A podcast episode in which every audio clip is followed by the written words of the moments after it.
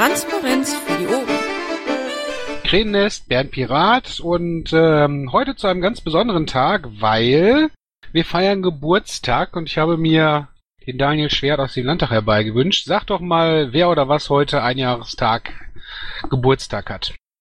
Naja, eigentlich ist das gar kein so schöner äh, Jahrestag, sondern es ist der Jahrestag der äh, ersten Veröffentlichungen von Edward Snowdens äh, äh, Dokumenten, also wo man zum ersten Mal davon gehört hat, dass die NSA und andere westliche Geheimdienste das Internet halt flächendeckend ausspähen. Genau, ein Jahr ist das jetzt her und ähm, bestimmt wurde in diesem Jahr doch alles aufgeklärt und alle möglichen Sachen unternommen, um die Bürgerrechtsverletzung äh, ad acta zu legen, oder? Schön wäre das gewesen. Im Grunde ist das ganze Jahr lang über nur, ähm, ja, nur Ablenkung und äh, Beschwichtigung. Also zwischenzeitlich war das Thema ja angeblich mal vom Tisch und es hätte es gar nicht gegeben. Ähm, äh, na, also man erinnert sich vielleicht noch an die denkwürdige Konferenz von dem damaligen Kanzleramtsminister Pofalla, der also sagte, er hätte das jetzt schriftlich von der NSA, dass da also nichts Wahres dran wäre oder so. Fakt ist, die ganzen Fragen sind nach wie vor ungeklärt. Ähm, die Politik weigert sich mit Händen und Füßen für Aufklärung zu sorgen. Ähm, also das Ganze ist kein Meter vorangekommen. Der arme Edward Snowden sitzt seit einem Jahr in Moskau im Asyl. Dieses Asyl ist zeitlich befristet, das läuft im Juli aus. Ähm, und da ist also noch nicht in Sicht, ob der irgendwo in einem demokratischen Land äh, Unterschlupf finden würde. Was ein gutes Stichwort ist, weil ähm, ihr im Landtag wart ja da so ein bisschen rührig auch und heute war ein Antrag im Landtag, der genau dieses Thema behandelt hat. Sag doch mal ganz kurz, was für ein Antrag das war. Die Idee ist, dass Edward Snowden natürlich im Grunde gut in Deutschland einen sicheren Aufenthalt bekommen sollte, unseres Erachtens nach. Das hat er durchaus verdient. Er verdient Schutz, ähm, aber auch schlicht und ergreifend, weil man ihn als wichtigen Zeugen braucht in dieser Affäre. Also im Moment sitzt er in Moskau fest und kann nicht frei reden.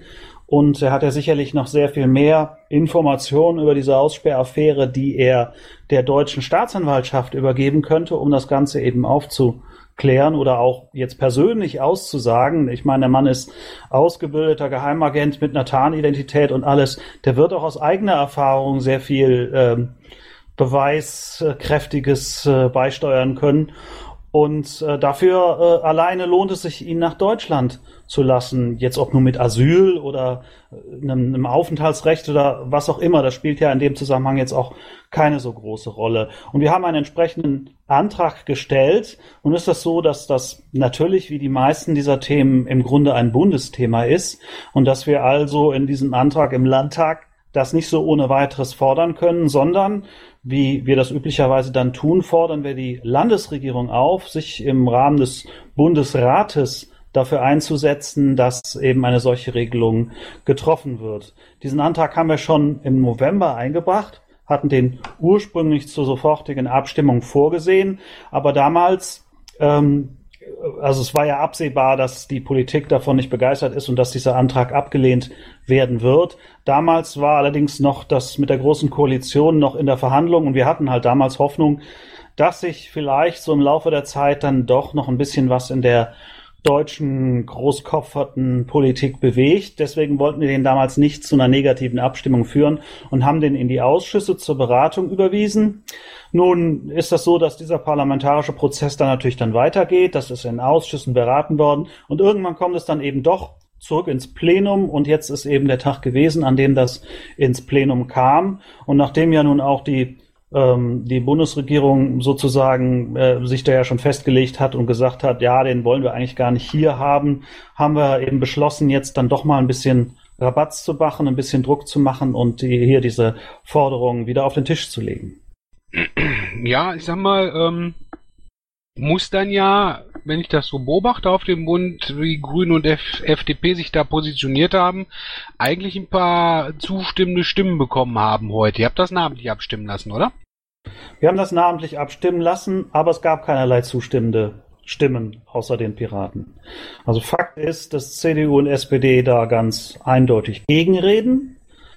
dass die Grünen aufgrund der Tatsache, dass sie mit der SPD eine gemeinsame Koalition haben, da am Fliegenfänger hängen und dass sie also trotz der Tatsache, dass sie ja diesen, diesen Antrag im Grunde begrüßen müssen oder, oder das auch tun, äh, trotzdem dagegen stimmen müssen. Das mag denen jetzt peinlich sein, aber das, das, das können wir jetzt nicht ändern, dass, die, dass das so funktioniert in so einer Koalition. Und wer eben auch tatsächlich dagegen gestimmt hat, ist die FDP, was mich so ein bisschen überrascht hat. Die sind, wären ja jetzt frei gewesen, die sind im Bund ja nicht vertreten, haben da also äh, ja nichts zu verlieren, aber die haben auch dagegen gestimmt, was äh, wir mal so festhalten. Der Einzige, der sich äh, äh, enthalten hat, war der fraktionslose Abgeordnete Robert Stein. Ja, aber ich sag mal, ähm, also erstmal haben also nur 19 Leute dafür gestimmt vom ganzen Parlament, alle Piraten. So ist das. Das ist doch schon traurig. Sag mal, der Bundesstaatsanwalt sagt vor äh, ein paar Tagen, ich habe halt keine Beweise und kann nichts machen. Und da sitzt einer, der hat die Beweise und die Leute wollen nicht, dass er reinkommt. Das ist sowieso total lächerlich, dass der, der äh, Bundesstaatsanwalt äh, Range sozusagen den wichtigsten Kronzeugen nicht anhören will und auch das wichtigste Opfer jetzt in seiner Ermittlung, denn im Moment ermittelt er nur in der Sache des, des Mobiltelefons von Angela Merkel. Er will auch die Angela Merkel nicht vernehmen. Ich meine, sie ist das wichtigste Opfer. Das ist schon alles sehr merkwürdig. Aber in, in, in, in der millionenfachen Überwachung von Bürgern in Deutschland. Da ermittelt er nicht. Dafür scheint ihm dann tatsächlich also entweder die Beweise nicht zu reichen oder aber das, äh, ähm, das, das kann er im Grunde nämlich auch aufgrund eines überwiegenden Interesses, und das ist hier in dem Falle das sogenannte Staatswohl, will er halt nicht ermitteln. Wobei ich das also echt dreist finde, dass wir hier also Grundrechteverstöße en masse haben, äh, Demokratie, äh, man gucke ins Grundgesetz und so weiter und so fort und dass da irgend so ein Staatswohl, was also im, im Grundgesetz nicht definiert ist, plötzlich drüber stehen soll. Ja, aber ich sag mal, wir werden von Fremden, also wir alle, du, ich, jeder Reporter, jeder Arzt, jeder Rechtsanwalt, jeder Mensch wird von fremden Geheimdiensten abgehört und abgeschnüffelt. Was für ein Interesse des Staates kann da drüber stehen, seine Bürger zu schützen? Sie nennen es halt eben die guten, die guten Beziehungen zu den USA und die Notwendigkeit auch auf diese Informationen, die die USA eben mit dieser Überwachung gewinnt, selbst angewiesen zu sein. Ich meine, äh, das ist natürlich vollkommen absurd, ähm, während äh, also die die ganzen Regierungen haben einen Amtseid geschworen, dass sie halt eben Schaden von den Bürgern, von den Menschen im Land abwenden wollen und diesen Amtseid ja, den verletzen sie jetzt in dem Moment. Im Grunde ist das ein Staatsversagen, was wir da erleben. Gut, da hat es ja, glaube ich, auch schon äh, Anzeigen gegen die Regierung und äh, so gegeben, aber da ist auch nichts draus geworden, oder? Meines Wissens nach, ich habe irgendwo eine Zahl gesehen, liegen irgendwie so 2000 äh, Anzeigen vor derzeit, ja. Aber wenn der, wenn da halt nicht ermittelt wird, dann äh, passiert da auch nichts weiter. Also Olli Welke hat das im ZDF ähm, in, in der Heute-Show gesagt und das ist ein wahres Wort, der Rechtsstaat ist im Arsch. Anders kann man das nicht formulieren. Ja, er hat schon immer weise Worte gesagt. Ja, traurig. Ähm, Lass mich mal den Blick ein bisschen weitermachen, auch auf uns Piraten gerichtet. Die Presse hat ja immer gesagt, die Piraten verschlafen das Thema, das ist ihr Thema. Die Piraten machen nichts und die tun nichts. Du kennst die ganzen Sprüche. Ähm, haben wir nichts getan? Wir haben eine ganze Menge getan, sowohl parlamentarisch als auch außerparlamentarisch. Wir haben also ähm, ja quasi schon im Juni die ersten Demonstrationen organisiert, als man von der von dem ganzen Ausmaß äh, gerade mal so ein Zipfelchen gesehen hatte. Also äh, ich, ich, ich erinnern, dass wir im Juni bereits, als man nur von Prism und Tempora, also diesen ganz allerersten Programmen, die bekannt geworden sind im Juni, womit diese ganze Affäre eigentlich erst losging, dass wir da schon auf die Straße gegangen sind zu, ich weiß nicht, zwei, drei Dutzend Leuten. Ähm, wir haben damals dann auch parlamentarisch Anträge eingebracht, dass äh, ähm, wir fordern, Bürger in NRW vor PRISM und anderen Überwachungsprogrammen zu schützen. Der Antrag ist vom 11. Juni 2013. Also das ist jetzt, das ist praktisch eine Woche nach dem Bekanntwerden dieser Affäre äh, geschehen. Ähm, das ging dann so weiter. Wir haben jede Menge weitere Anträge eingebracht, wo es dann zum Beispiel um, um äh, den Geheimdienst äh, GCHQ in Großbritannien ging. Ähm, dass wir äh, nordrhein-westfälische Unternehmen vor staatlicher Wirtschaftsspionage äh, geschützt wissen wollen. Dazu hat es zum Beispiel eine Anhörung gegeben und, und, und. Eine ganze Reihe parlamentarischer Sachen. Und außerparlamentarisch, es haben äh, diverse Piraten äh, Informationen dazu zusammengefasst, geblockt, geschrieben, äh, ist teilweise in der Presse was zu es gab Interviews. Die Piraten haben die Krypto-Partys aus der Taufe gehoben oder vielmehr wieder angeschoben, dass die Leute über Verschlüsselungstechnologien sich informieren können. Ähm, es gab äh, Aktionen äh, wie ein Bett für Snowden oder äh, dass man, dass man Snowden sozusagen am Flughafen empfangen, einfach um auf das Thema immer wieder aufmerksam zu machen. Leider ist eben diese Resonanz darauf so minimal und das Interesse so gering gewesen, dass das dann offenbar doch irgendwie in der öffentlichen Wahrnehmung alles untergegangen ist. Was glaubst du, woran es liegt, dass es in der Öffentlichkeit nicht wahrgenommen wurde? Zum einen ist das Thema insgesamt sehr abstrakt. Das muss man einfach so sehen. Die Leute haben eben nicht so viel Ahnung, was das mit Kryptographie, was das mit Verschlüsselung zum Beispiel auf sich hat.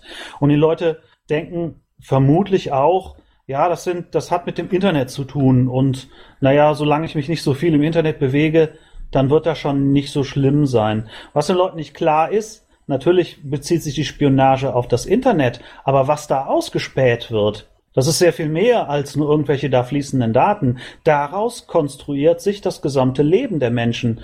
Allein die Tatsache, dass du dein Smartphone immer mit dir rumträgst und dass das Standortinformationen sendet und dass diese gespeichert und gesammelt werden, gibt ja schon Aufschluss darüber, wo du dich aufhältst, den ganzen Tag lang.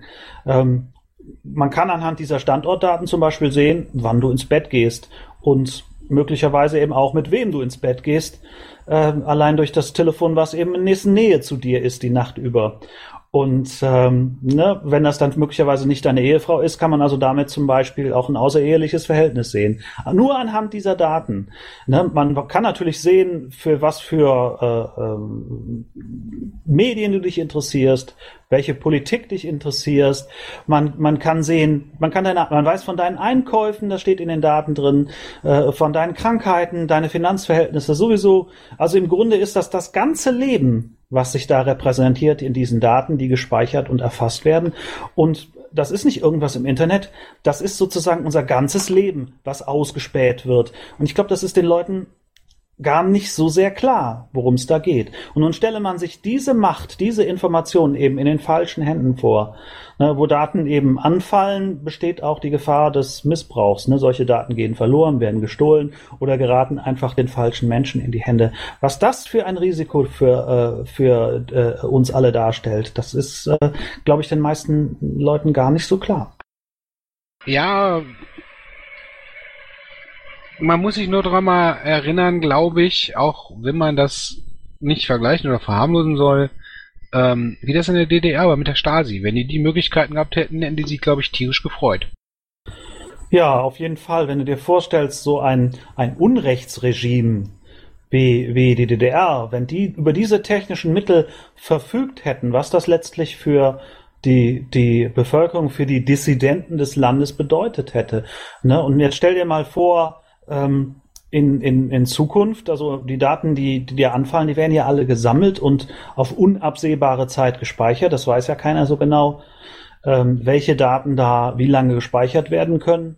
Ähm, und dann stell dir vor, in Zukunft, dass da tatsächlich ein totalitäres Regime an die Macht käme und über diese Daten verfügen könnte. Das wäre äh, eine Katastrophe. Das wäre nicht auszudenken, was äh, man für Repressionen und für Verfolgung dann befürchten müsste. Nur für eine abweichende Meinung, die man vielleicht vor 20 Jahren mal geäußert hat. Und 20 Jahre ist ein überschaubarer Zeitraum, ja.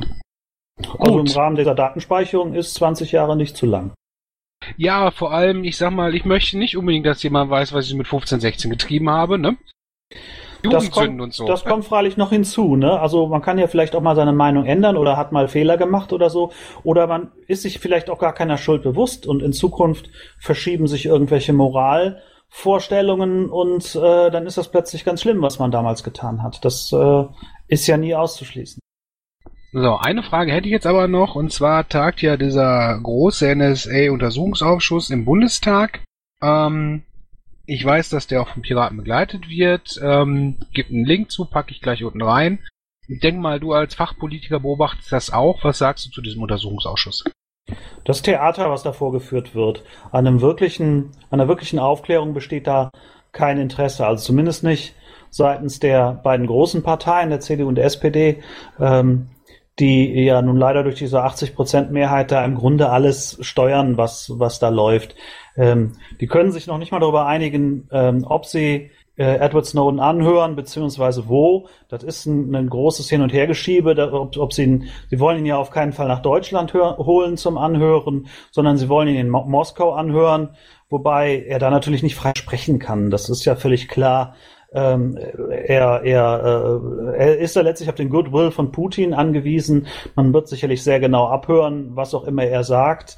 Äh, das ist, ist keine wirkliche, Anhö äh, keine wirkliche Anhörung, die da möglich ist von ihm. Jetzt reden sie von irgendeinem Kennenlerngespräch. Also das Ganze klingt äh, mehr so nach einer, nach einer Abwiegelei.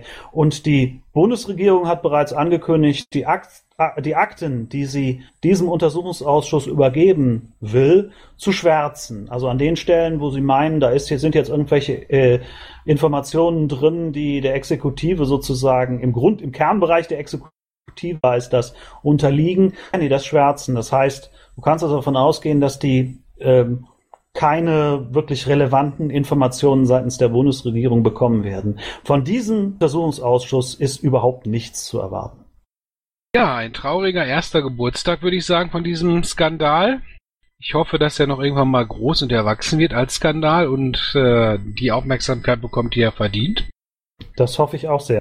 Ich hatte dich im Januar schon mal gefragt, nachdem die Talent Access Order bekannt wurde, was du dir vorstellen kannst, was noch kommt. Ich frage dich das wieder. Was meinst du, kommt jetzt noch im nächsten Jahr? Kannst du irgendwas abschätzen? Das ist natürlich schwer zu sagen. Wir sind auch, auch ähm, man stumpft ja dann tatsächlich ab. Also die, die Nachricht, die wir zum Beispiel zwischenzeitlich bekommen haben, dass die NSA mal eben die gesamten Telefongespräche eines ganzen Landes speichert. Also nicht nur die Verbindungsdaten, wer mit wem, sondern die Inhalte der Gespräche, die ganzen Telefonate für 30 Tage eines ganzen Landes. Ähm, das ist, ist ja auch schon wieder eigentlich so monströs, aber man stumpft ja dann doch tatsächlich irgendwie ab. Ja, was mag noch kommen? Ich, ich denke, es werden noch Einzel, Fälle vielleicht bekannt werden von, von, ähm, von Abhör- oder von Spionagefällen, äh, wo das Ganze vielleicht ein bisschen detaillierter, ähm, wie das so abgelaufen ist, bekannt wird. Das wäre äh, auch vielleicht ganz interessant, um dann so einzelnen äh, Spionagefällen mal nachgehen zu können. Ähm, Problem ist halt, die, äh, die, die äh, Redakteure, die, die Journalisten, die daran arbeiten, sind natürlich darauf bedacht, niemanden in Gefahr zu bringen. Deswegen werden äh, Namen vollständig eben rausgeschwärzt. Ne? Deswegen erfährt man eben solche Sachen ähm, nicht so ohne weiteres. Äh, schwer zu sagen. Also nach wie vor, äh, wenn da Aliens auftauchen, äh, was wird's einen noch mehr überraschen, ehrlich gesagt? Ich weiß es nicht. Wir werden uns auf jeden Fall eher hören, aber ich hoffe, dass wir in einem Jahr nicht wieder hier sitzen müssen und lange Gesichter ziehen. Ähm, ich danke dir, dass du dich im Landtag so dafür einsetzt, dass da was in Bewegung kommt und ich wünsche dir auch für die nächste Zeit viel, viel Erfolg damit. Das tue ich sehr gerne. Vielen Dank für die guten Wünsche. Mach's gut. Intro und Outro Musik von Matthias Westner. East meets West unter Creative Commons.